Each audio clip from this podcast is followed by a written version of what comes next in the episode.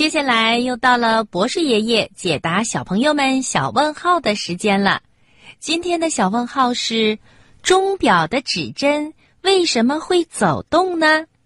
是啊，钟表上的三个指针就像三个兄弟，他们走起来快慢不同。详细的答案，请博士爷爷来告诉小朋友们。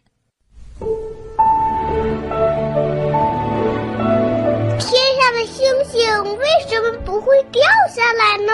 世界上真有美人鱼吗？北极怎么没有企鹅呀？动物会做梦吗？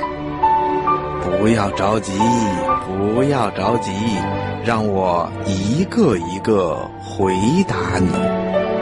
我是博士爷爷。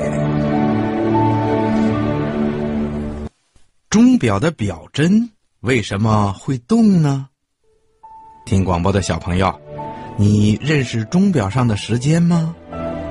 钟表啊，是我们的好朋友，我们的生活和学习都离不开它的帮助。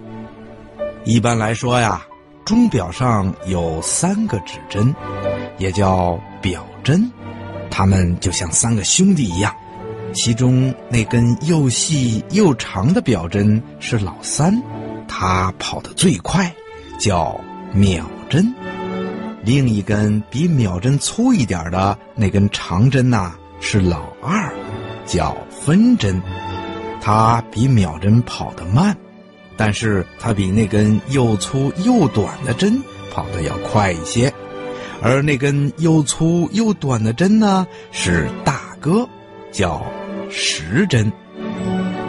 钟表的表盘上刻着十二个数字。代表十二个小时，每两个数字中间呢有五个小格。小朋友们一定知道，一小时有六十分钟，一分钟呢又有六十秒钟。秒针转一圈是一分钟，这时候啊，分针只走了一小格，而这一小格啊，正好表示过了一分钟。当分针转一圈的时候，时针只走了一个小格，这就表示已经过了一小时。我们呢，就是根据这表针三兄弟的转动，知道了现在是几点几分，是什么时间了。那么，表针的指针为什么会转动呢？嗯，告诉你吧。我们现在呀，使用着各种各样的钟表，这些钟表里面的机械也不一样，有的里面装的是弹性很好的发条，上紧了这些发条以后啊，再让这些发条慢慢的松开，这就能够通过齿轮带动表针转动起来。这种上弦的表啊，叫机械表。除了机械表以外，还有电子表。